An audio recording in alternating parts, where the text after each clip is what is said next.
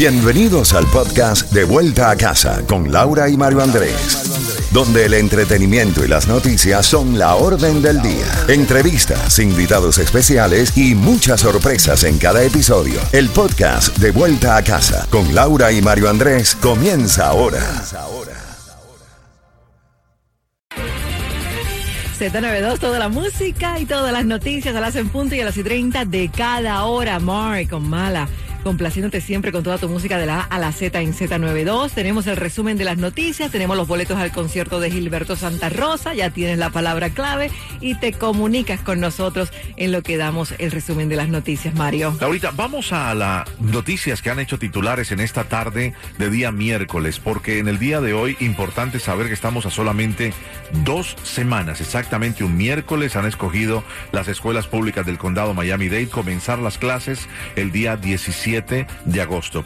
Hoy por eso, a solo dos semanas del regreso a las clases, se realizó una especie de entrenamiento, una especie de preparar a los policías con eh, un acto real, pero lógicamente con balas que no existieron, pero con armas que lucen como las armas que manejan los policías de las escuelas públicas del condado Miami-Dade, pero sin fuego real. ¿De qué hablábamos? De una amenaza de un tirador activo. El condado Miami-Dade es uno de los condados mejor preparados en los Estados Unidos para enfrentar una situación como esta. Afortunadamente no se ha presentado, pero muy cerca de nosotros, en nuestro patio en Broward, ya saben lo que sucedió hace cuatro años y cinco meses atrás en Marjorie Stillman Douglas, más eh, cerca en Ubalde, hace pocos meses solamente 19 niños también perdieron la vida y así se siguen contando las amenazas y sobre todo los tiroteos dentro de las escuelas eh, públicas en los Estados Unidos. Esto dijo el jefe de la policía de las escuelas públicas del condado Miami-Dade respecto a este entrenamiento.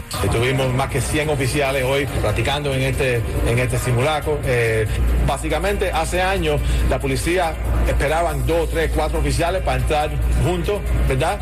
Ya eso, ese sistema no se usa sistema que usamos aquí en Miami-Dade County, yo no sé los otros sistemas que usan en los Estados Unidos, pero en Miami-Dade County no estamos esperando. Hay un policía en cada plantel escolar que están entrando inmediatamente, no están esperando por nada. Estamos entrenados para esto y entrenamos para esto, no solamente en el verano, no solamente porque el, el año escolar va a empezar en dos semanas, lo hacemos 12 meses al año. Excelente, como madre me parece excelentísimo. Y es una discusión que hay que tener con los niños, porque los niños y las niñas han estado expuestos a lo que es el juicio a Nicolás las Cruz por lo que realizó hay que tener con el vocabulario de adultos una conversación con los niños para estar preparados, participar desafortunadamente de esto de que es una realidad en la vida de los Estados Unidos.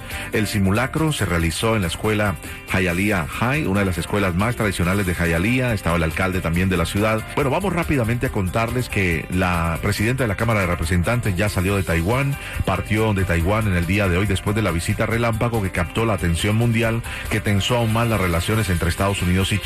Y antes de abordar el avión para salir de la isla, alrededor de las 6 de la mañana, hora del este de los Estados Unidos, Nancy Pelosi prometió solidaridad con la democracia autónoma de que Beijing reclama como su territorio, mientras que China realizó ejercicios militares, convocó al embajador de Estados Unidos y detuvo algunas importaciones a Taiwán en muestra de su enojo. Hay sanciones de parte de China a Taiwán por la visita de Nancy Pelosi. El mensaje era dejar saber que Estados Unidos apoya a Taiwán. Y está unificado. Y demócratas se unieron en el Congreso para apoyar el viaje de Nancy Pelosi. El presidente de los Estados Unidos, a eso de las 2 y 30 de la tarde, firmó una orden ejecutiva que, en parte, está destinada a facilitar que las mujeres que buscan abortar viajen entre los estados de la Unión Americana para obtener acceso al procedimiento.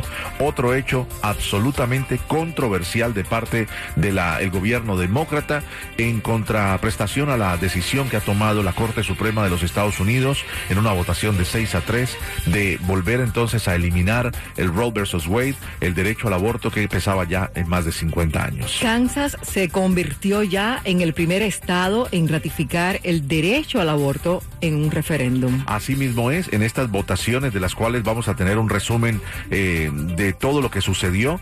Kansas, allí el 60% de los electores rechazó cambiar la constitución estatal para restringir el derecho al aborto.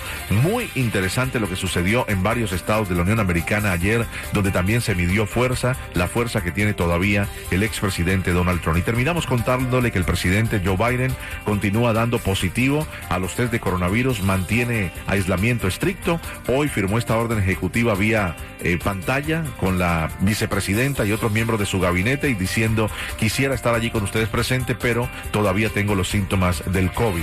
Ha dicho que el presidente mantiene tos, no tiene fiebre, sigue experimentando esa tos ocasional, molestosa que es, pero con menos frecuencia que en el día anterior.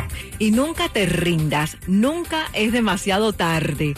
Hablamos ahora de una abuelita de 85 años, Arlene Frankel, celebró ayer su graduación de la Universidad Internacional de la Florida, FIU. La abuela dijo que sintió ganas de volver a la escuela cuando cumplió 80 años. Después de comenzar la universidad a los 18 años, dijo que se tomó un descanso para formar una familia y su propio negocio que la llevó al sur de la Florida.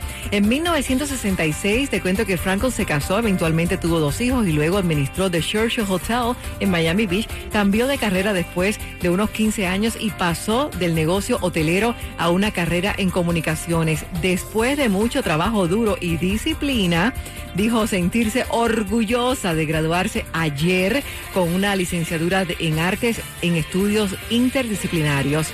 Abro comillas nuevamente, nunca te rindas, nunca es demasiado tarde, cierro comillas, dijo Frankel. Excelente.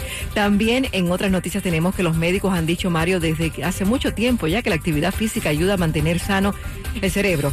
Pero un nuevo estudio financiado por el gobierno estadounidense se basa en las pruebas más prolongadas para determinar si el ejercicio físico tiene algún efecto una vez que la memoria empieza a fallar. Y según él mismo, el ejercicio ayuda a los adultos con problemas de memoria. Así que hay que ejercitarse y llama ahora para que tengas esos boletos al concierto de Gilberto Santa Rosa. Música, información y premios.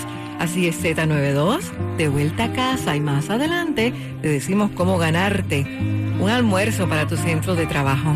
En minutos. Me quedo callado. Soy como un niño dormido que puede despertarse con apenas solo un ruido. Cuando menos te lo esperas, cuando menos lo imagino. Sé que un día no me aguanto y voy y te miro.